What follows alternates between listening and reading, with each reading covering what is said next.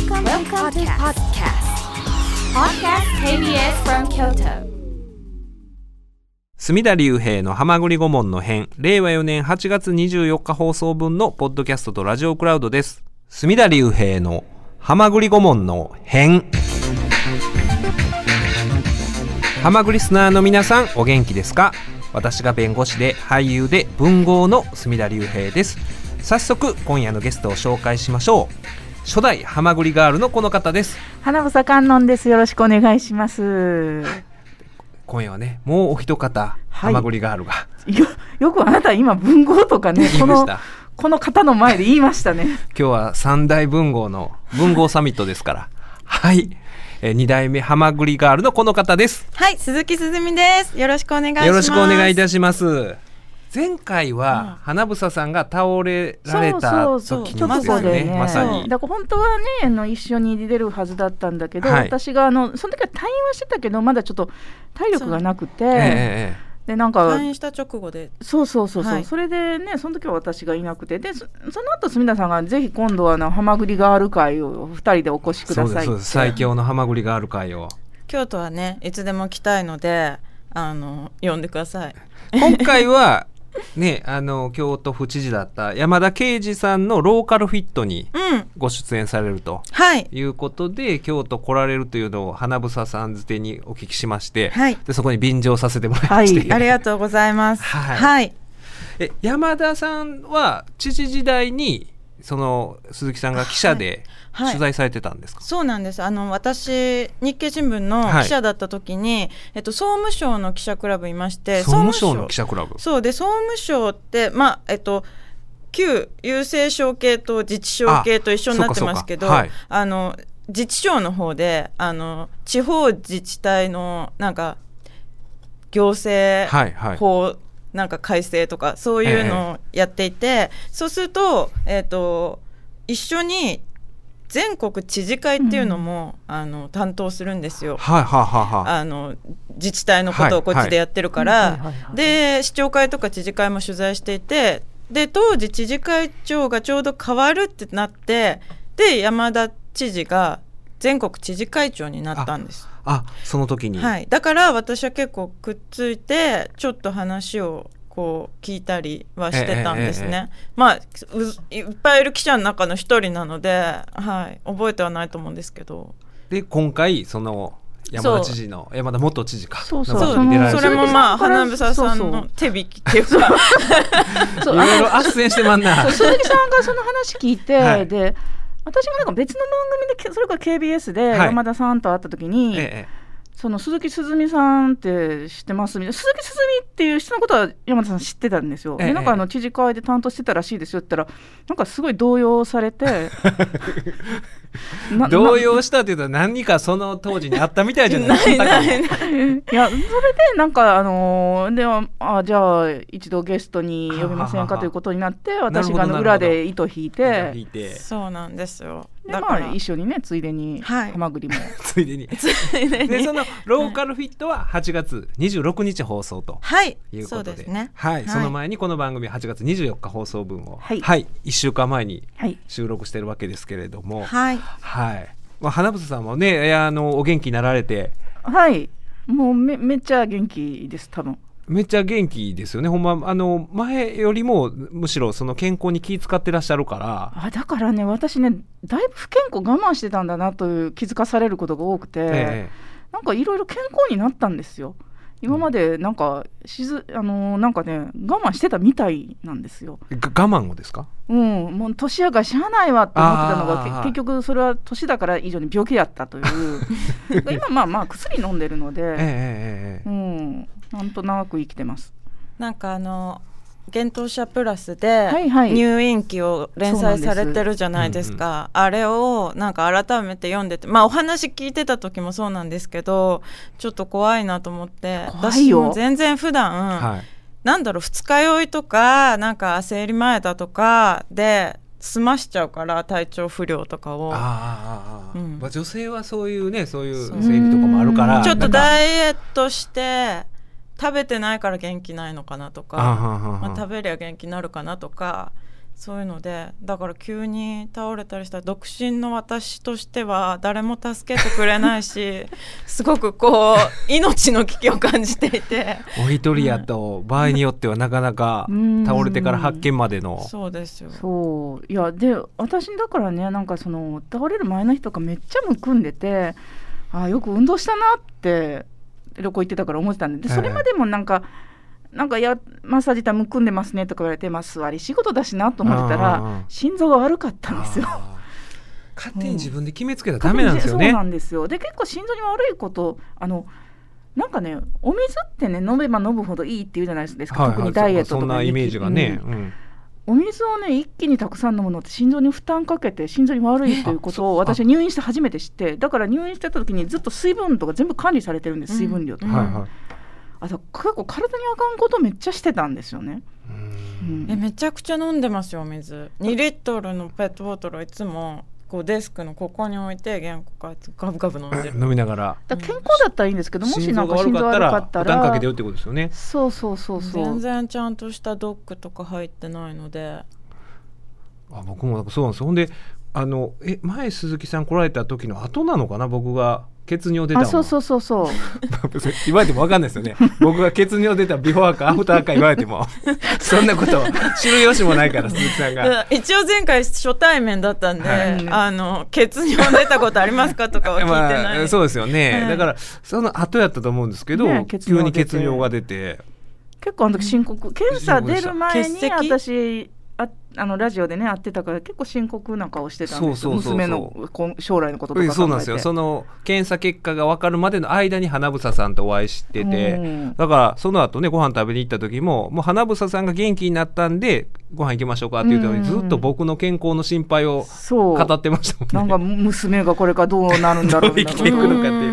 うん。でもあの時怖いやっぱり人間ってほんまに精神に左右されるというかで、えー結局結石とか結、えー石とかやったら痛みを伴うからかえっていいらしいんです。よ原因がはっきりするから。ああなるほど、わ血石でもないにもかかわらずその尿うんうん。うん。血尿が出たからそれが一番まずいってその先生にも言われていろいろ精密検査をしてでそれが分かるまでの2週間ぐらいの間にほんまにほんでいろいろだから膀胱がんとかが考えられるんで、うん。で後付けで膀胱がんについていろいろ調べていくとそのまあ症状として頻尿になるって書いてあったらやっぱその読んだ影響を受けてめちゃくちゃ頻尿だったんですよ。その検査結気果分かるまで。ね。それが今までその最初に行った時はそういう情報を入れんと行ったからそのあーいろいろなんか問診みたいなところで1日何回尿行きますかみたいなんでまあ普通に書いてたら「いやこの回数だと全然問題ないですね」って言われてたのがほんまにもう1時間おきぐらいにい何回も行くようになりだして。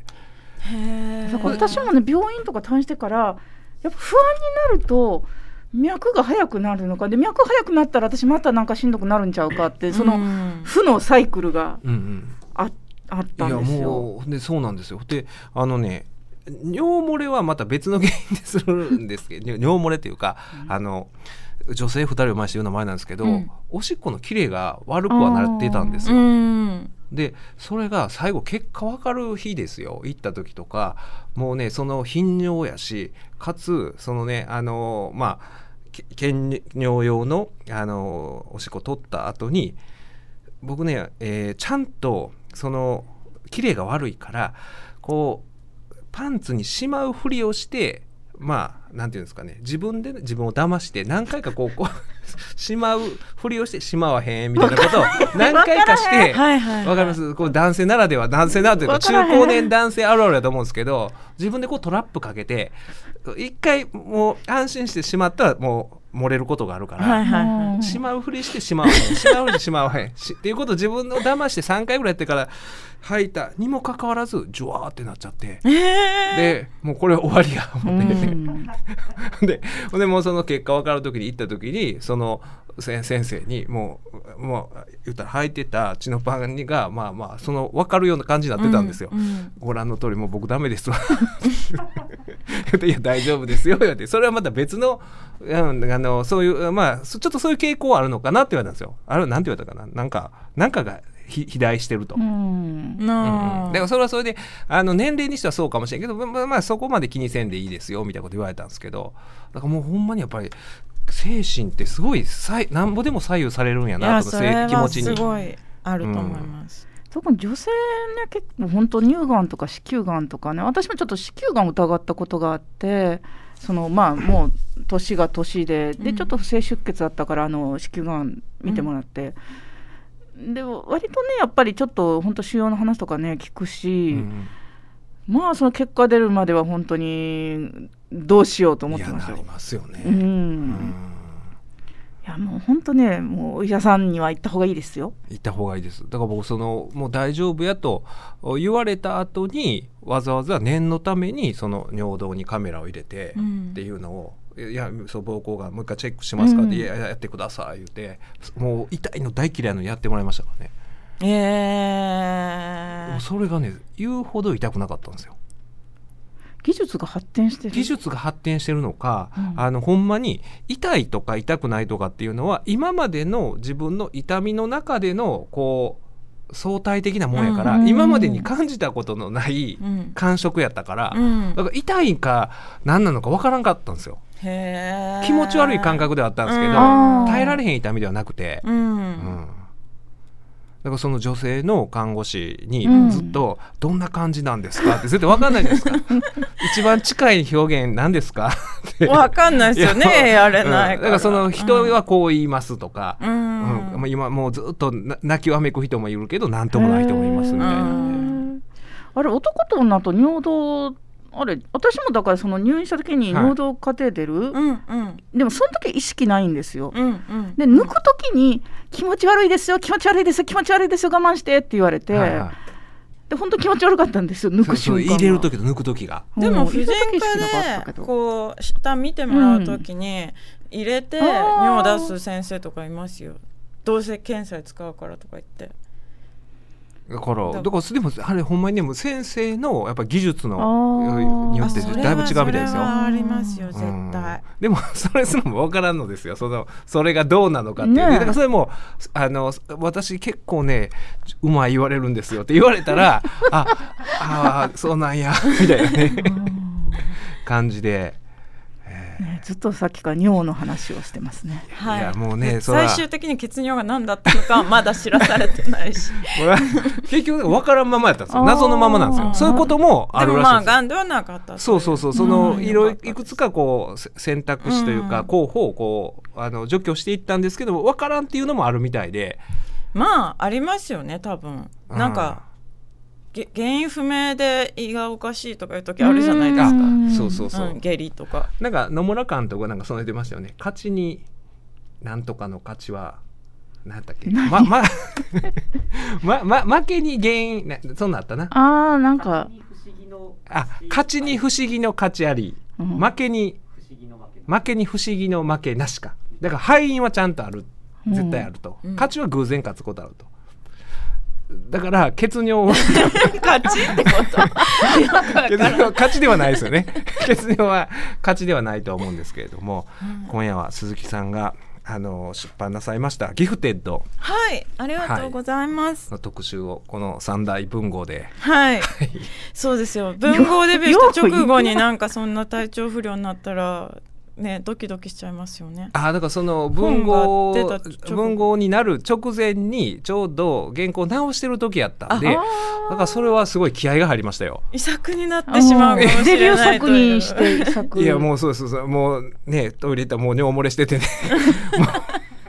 もう。お帯がねなんかデビュー作にして遺作大傑作になるかもしれない、そうですよね。もうなんかこの尿漏れの柄とかにして 尿漏れの柄尿漏れの柄って分からへん分からへん分からへん。いやでもほんまにそれはなんか思いましたよそのなもしかしたら。唯一残した隅田隆平の言葉みたいにね、だだから結構いろいろ文字をチェックするときに構成をチェックするときに慎重になりましたね。そうですよね。だってうん。重版する時生きてないかもしれないから。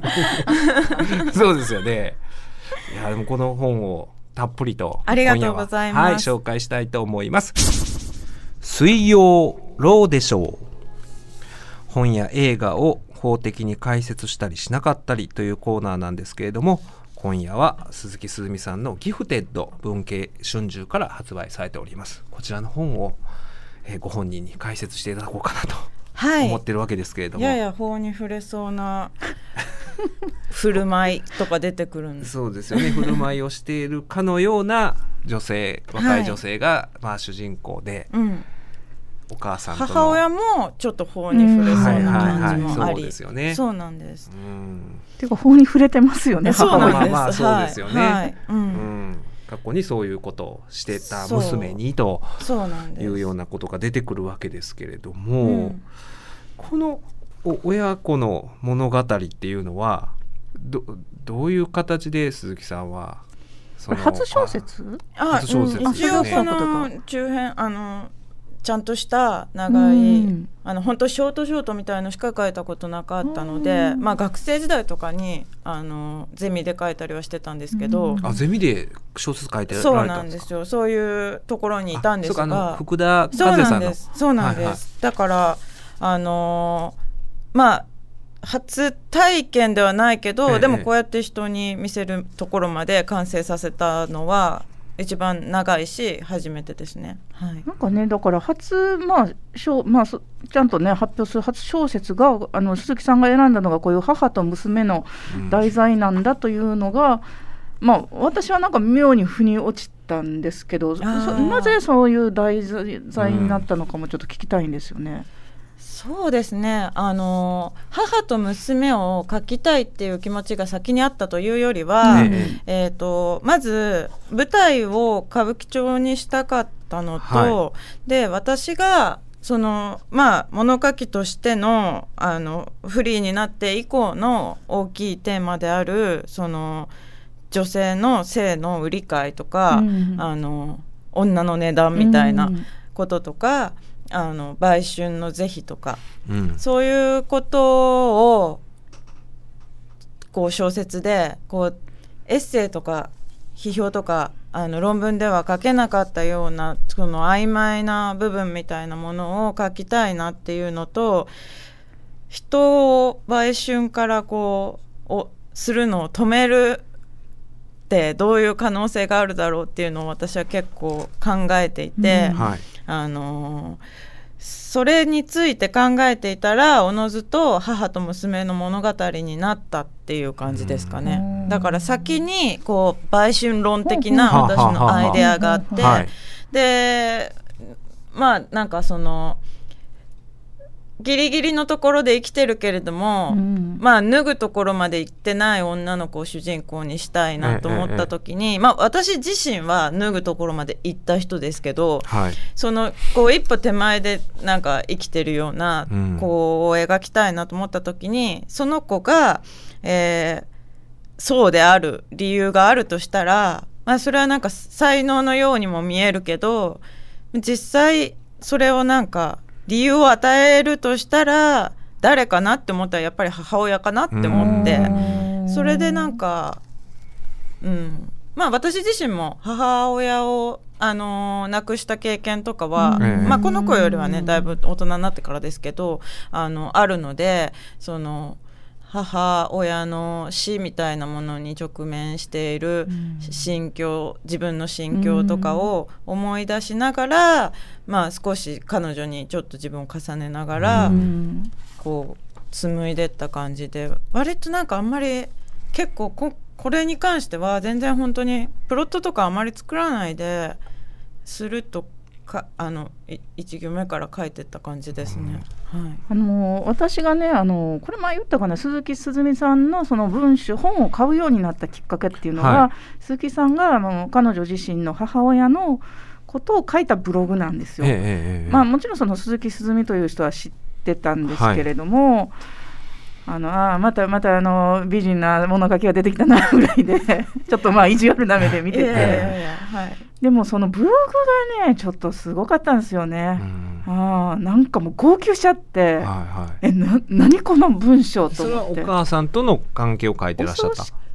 多分死んだ日とかのブログでなんか私そのブログっていうのを本当に3ヶ月ぐらいだけやってたことがあって もうその後もうなんかいやもうただで文章なんて書いてらんないわと思ってやめちゃったんだけどあのまあ多う分ん。あの母親の死の前後ってかなり私仕事を絞ってて、ええあのでまあちょっと時間があったのもあって、え本当連載1本とか2本とかだけしかやってなかったので、そ何年ぐらい前のお話なんですか、えっとこの間7回忌だったのでおー。6年前ですね。あ6年前ですか？はい、で私が33歳になる直前に母が66歳になった直後に死んでるんですけど、ええええそう。それで、えー、と多分ブログを見ていただいて、はい。ちょっと興味を持っていただいてその後「愛と子宮に花束を」っていう、あののまあ一応私のことだけじゃなくて夜のお姉さんと母子論みたいなエッセイを出した時にそれをあの新聞で紹介してくださったりしてお付き合いが始まった感じ。いやなんかねあの割と今母と娘の関係っていうのは、はい。あの毒親本のブームがあったりとか、うんうんあの描く女性作家ってすごく多いんですけれども、ええやっぱ鈴木さんのあのブログとかあとその「愛と子宮に」とかでも娘の加害性と母の加害性、うんうんうん。だからどっちかが一方的な被害者でもないしどっちかが一方的な加害者でもなし、でも加害被害の関係性が両方にあるんだけれどもそこでそれでもねなんかやっぱすごい愛情があってでも、うん。実際親子関係ってもう本当にすごい複雑なもんだと思うんですよみんな。うんうん。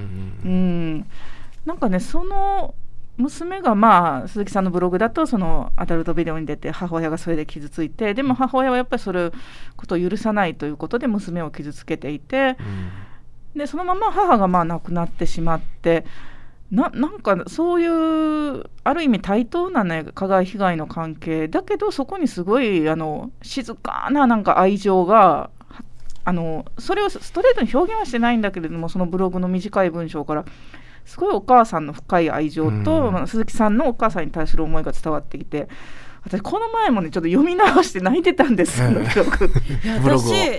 私そう3か月しか書いてなかったブログがまだ読めるんですか？うん、なんかねもうあの入るパスワードが分かんなくなっちゃって消せないんですよ。それでななんかそういう物理的にもう消せない。そうだからなんかこれもだからとある超大手ブログが、うん。はい。えっ、とね公式でえっ、と今はその後やってる人いるから大丈夫だと思うんだけど、AV 女関係元 AV 女優ダメって言われて、えー。はで、えー、と LINE ブログってところが、うちは大丈夫ですって言っててだからなんかへえと思って開かしてもらって何回か書いて、まあ、多分な何回か書いて、ええ。普段ももう本当に当時インスタグラムやってなかったからあのちょっとプライベートの写真とかを載せてるすごい気軽なブログだったんですけどまあ当時その身辺雑記みたいな連載がなかったのでその母のが死にましたみたいな報告というか日記をそこに書いたんだと思うんですよね。だから見ることはできるんですけど私入れなくて、はい、でもその結構じゃあ鈴木さんご自身のうん。あの親子関係っていうのが反映されてる部分は当然あるわけですよね。あこのギフテッドですか、うん。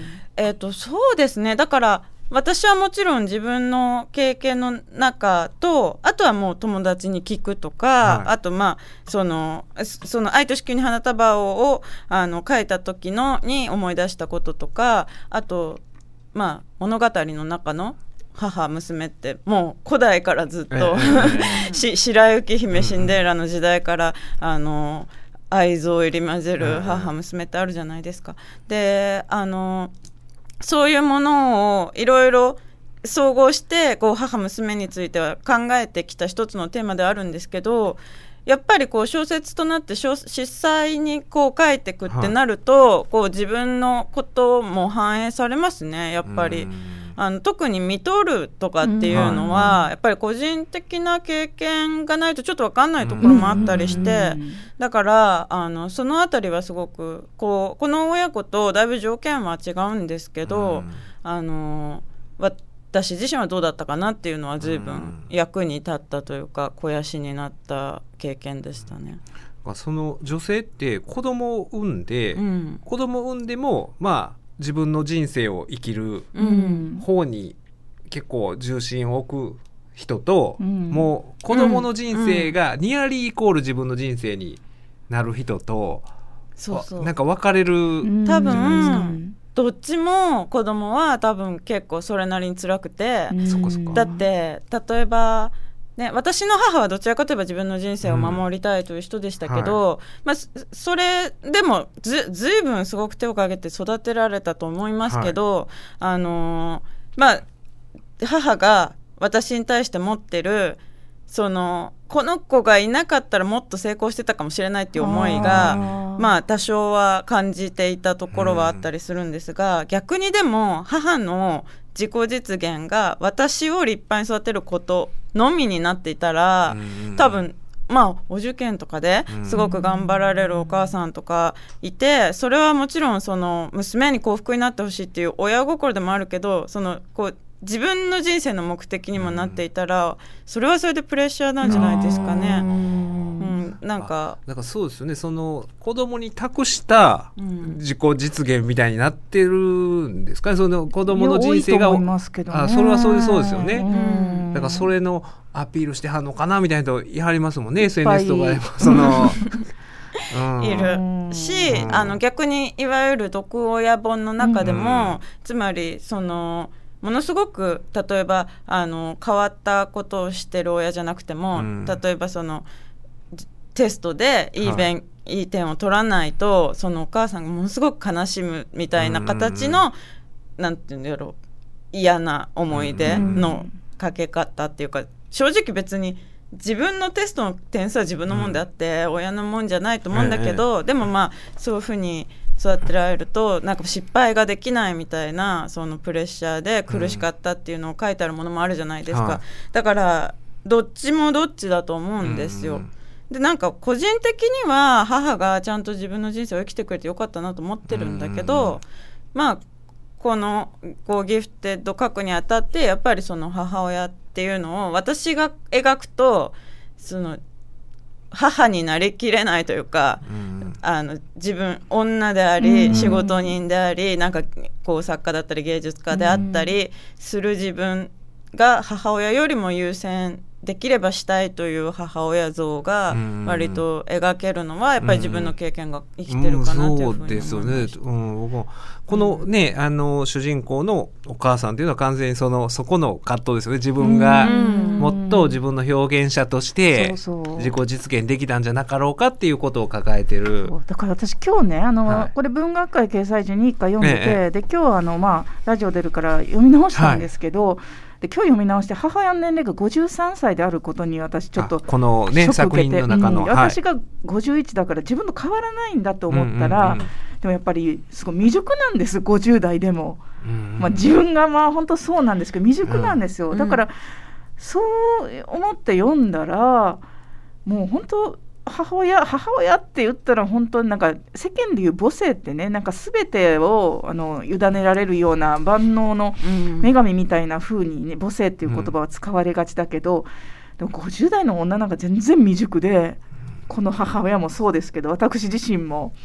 でも。でみんなそうなんですね。20代とか30代でなるわけじゃないですか、うん。母親に。そそんなのまだだって私まだ自分が何者かであるかとか わからないし、うん。まあ私自分人生どうしたいんだろうなんて。私はね一人だし、うん。あのその無責任にそんなことで悩めますけどもし娘がいたからいきなり自分がはっきりするわけでもないじゃないですか多分。うんで過度に娘に期待してしまったり、うんあるいはその娘をあある意味ちょっとこうそ存在をうっとうましく思ってしまったりっていうのはごく自然なある意味動物じゃないからこそ自然なことで、だからやっぱり母娘関係はままならないなというのは思いますね。息子だと、うん多分父息子ものはすごくアニメでも、うん。あの昔のあの昔話というかあのゲド戦記とかそういうものでもすごくあのずっと踏襲されてるテーマではあるけどあの母息子だとやっぱりこう異物としてのうん。なんかこう違うものだから守ってあげなきゃとか、あの大事にしてほしいとかその別にそれがスッとうまくいくものばかりじゃないだろうし、お母さんの受験プレッシャーが大変だった男の子もいるだろうけどなんか女同士よりはなんか少しクリアなのかなとかって私も父とは別にまあなんか喧嘩もするし別に仲は割といいですけど、はい。でもなんか母親に対してのものみたいななんかこうなんかこう肉体がどっかつながってるような感じうのん。あんまりいい意味じゃなく。うん。ねこう襖一つ開いたら一緒になっちゃうようななんかこう脆弱な他者っていうか、な自分と切り分けるのが非常に難しいものみたいな複雑さはすごく感じますね。だからやっぱり女性の小説家とかのあの女性の作家の作品はどうしても母とか娘とかっていうのは出てきますよね、割とあのずっと書かれてるテーマだと思います。であのこの本の中でも、うん。そのまああのお母さんの、まあ、美醜というか、うん。を表現する分出てくるんですけどやっぱり女性同士っていうのはそのそこもやっぱ意識するもんですよね。きっとその親と自分との僕よくあの思うのがお母さん綺麗でおしゃれなお母さんと買い物とか行ってて、まあ、見かけて親子やなと思った時に綺麗なお母さんと結局お父さんとこう足して2で割るわけじゃないですか。必然的にお母さんの方が綺麗かったりうん。する。親子ようあるいはるじゃないですか。その、うん、あもう外見だけで話してますけど、うんそうやって僕は想像の中でなんかいろいろカットあるんちゃうかなとかってうんうん思うんですけど、私ねわすっごいお父さんにで、はでもねなんかで母親すごい美人だったんですよ。で私はお父さんにだからすごくなんて言うんだろう庶民的な顔の子供になって。お男顔の部分ありますかね鈴木さん。なんか。いやなんて言うんだろう。うち父親がちょっとアラブ人っぽい顔っていうか なんか私はすごくフィリピンとかあの沖縄とかあ割と暑いところの顔に思われがちなんですけど、人によってはだから西洋行くとミドルイーストかアジアかとかって言われたりするんですが、なんか母親は割と順当な日本とか韓国とかそういうところにいそうな、うんうん。なんか割と綺麗な人でだから私自身はあの割とそういうタイプでしたね。あお母さん綺麗なのに 娘は割とふ普通みたいな。でも私なぜかお母さんが死んでからすっごいお母さんに顔が似てきて。いや似てると思う。写真見たらなんか似てると思うでおじとかにあびっくりしたとかって言われるんですよ。母の弟とかに。でそれまではもうどこ行っても お父さんと顔が一緒ねうん。みたいな感じで言われてたのが最近全然あんま似てなくて父親とお母さんに似てきてそれがちょっとそれはそれでなんか死んでもまだ宿ってる感じがして怖いじゃないですか。年取るとなんかね親に似てくるんですよねみんな。なあそれなんかうん、でやっぱ顔こあのうちおいとめがね9人いるので、うんあれなんかちっちゃい時は父親にだったのにだんだん母親に似てきたりとかやっぱ顔がすごい変わるんですよ。ううん。ん。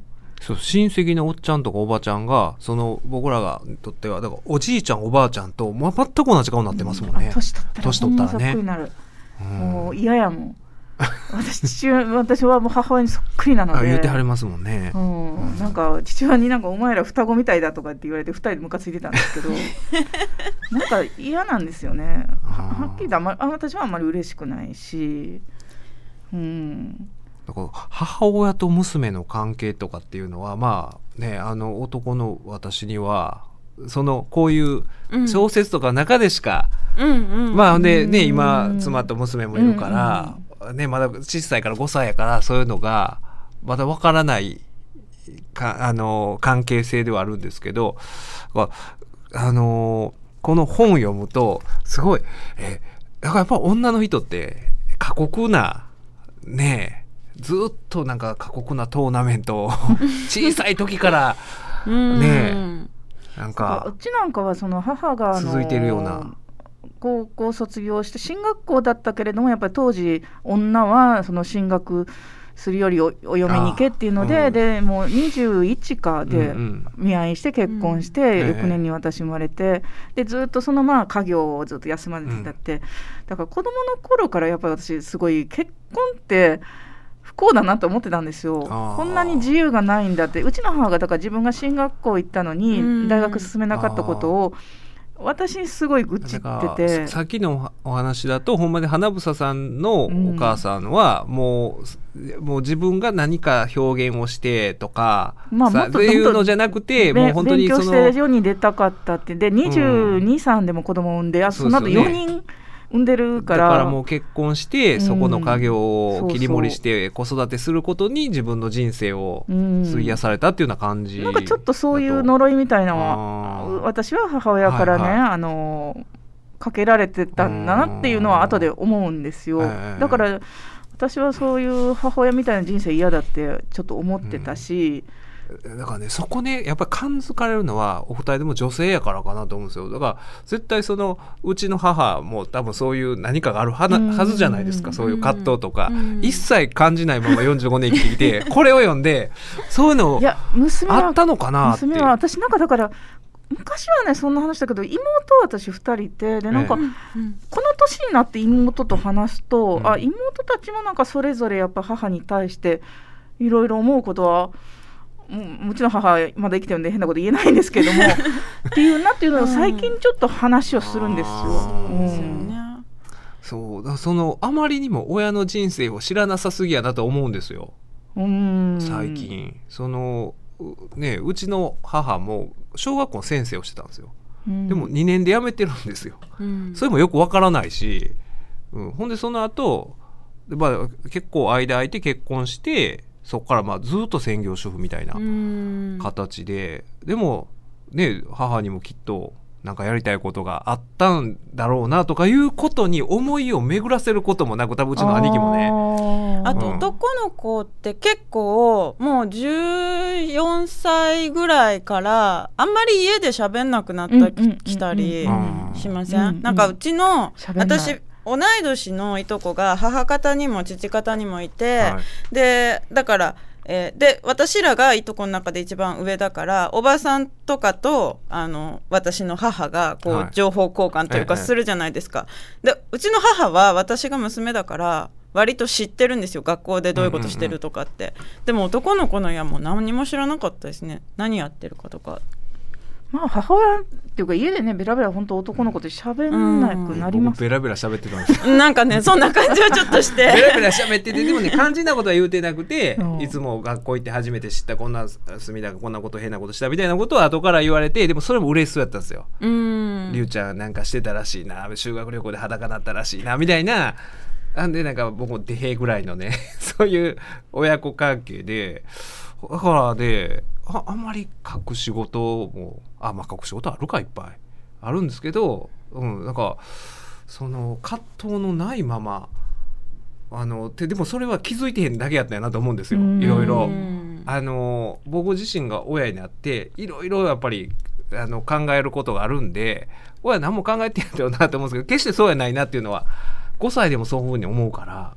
うん。またなんかその女の人ってやっぱり子供を産む産まへんみたいな選択がねなんかうん期間限定で迫られてきて、それによってすごくあの人生がやっぱりね変わるし、そう。うん。だからほんま昔の、うん、なんかし男の人って自分が結婚して子供産もうがあ子供できようがあんま交友関係変わんないじゃないですか。でも女性ってやっぱりそれでこういう話が合わへんようになったり、うん。こういう関係がガラッと変わっちゃったりすること女性はそういうことすごいあるんですよね。子供を介した関係になりますもんね。うん。そのあの。同い年の人と大人数で飲むことってたまにあるんですよ、例えば高校の同級生とか大学のなんかのあれ、はい集まりとかで。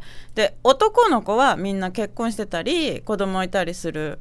で女の子はそこに来る子はみんな独身なんですよ。あというのは子供がいると今まだ多分ちっちゃい子が多いから、あの夜で歩けなかったり、っていうか、男がいかにそ子育てしてないかそこを見るだけでよくわかる。男は同じ立場やのに来れてるわけですもんね。来れてるよ。夜の例えばね8時からうんうん。11時ぐらいの飲み会をやったら、やっぱりお母さんは来づらいんだと。もちろん。その夫婦によっていろいろあるし、うん。今はねあの子育て参加してお父さんもいっぱいいるだろうけどでもやっぱりわそのパッて気づいたら一昨年コロナ禍の前の夏かなんかはい。にすごい大人数で飲んでた時に、全員女が独身でうん。男が全員既婚だった時があって 男っていいね自由でみたいにそんな話題でちょっと盛り上がったのでなんかそれはちょっと思いましたね。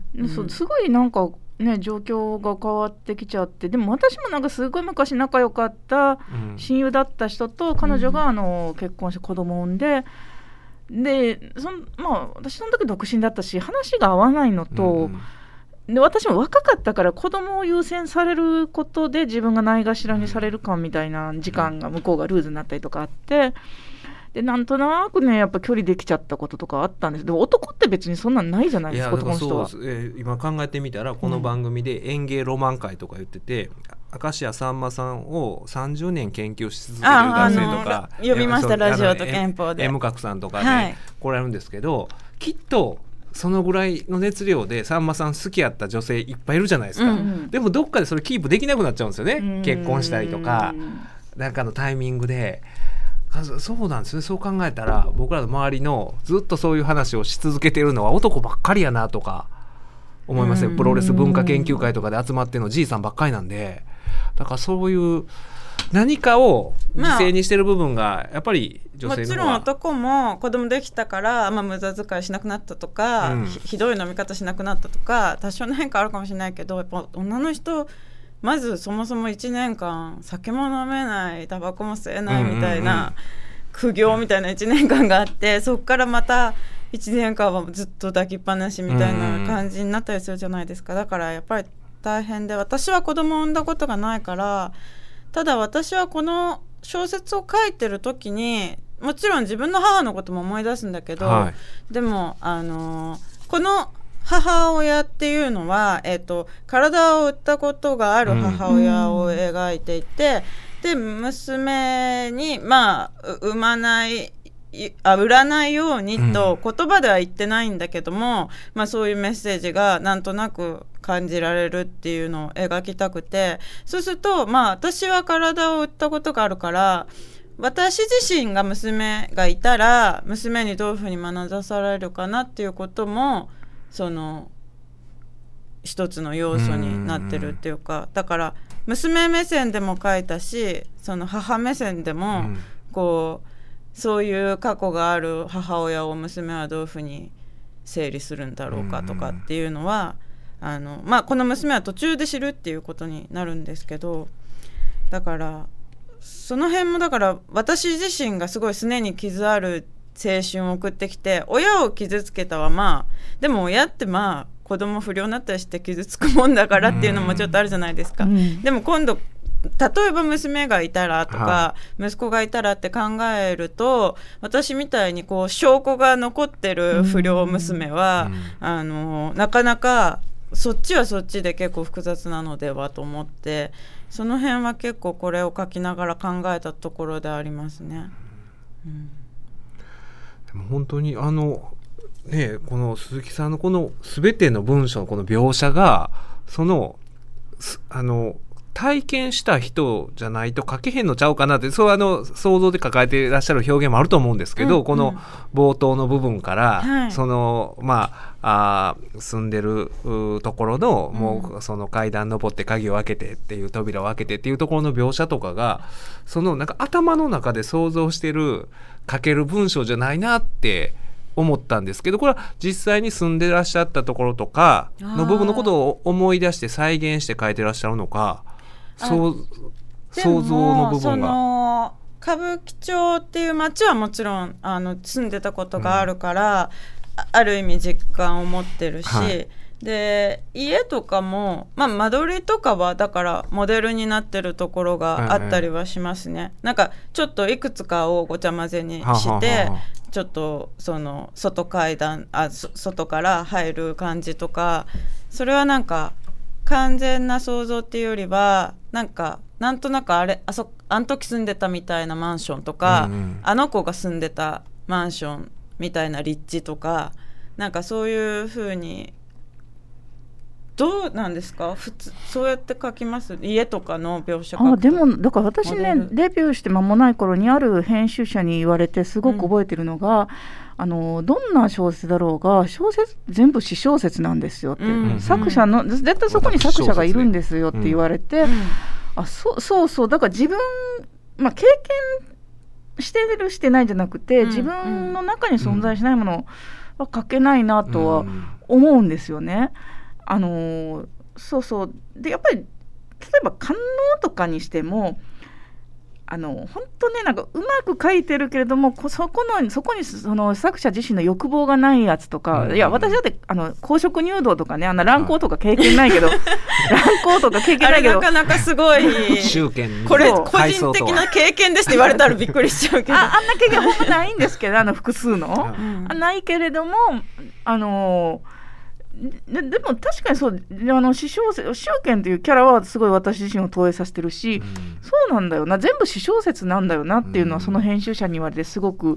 でうん。自分が見たものとか経験したことがフィルターになってて、うん。でやっぱりそのあのまあ、私も結構その情報量が多い人じゃないですか,、ええなんかバスガイドで小説家で,、はいで。隅田さんも情報量多いじゃないですか、ええ。なんか弁護士でタレントで元漫才師で俳優で文豪で。とか、はい茶人でもありますから。そうですね。で鈴木さんもなんか情報量が多いでしょ、うんなんかあのプロフィール長いなみたいな。でやっぱり見てきた景色が描けるっていうのは、もう作家にとってそれは武器だと思うんですよ。からそそうなんですよだからお二人もそうおお二人ともそうなんですけどそのほんまにこのあのギフテッドを読んでるとほん詩小説に、うんすあのだと思ってしまうぐらい、うんもうそのああの経験したことを再現してるかのような文章といいますか。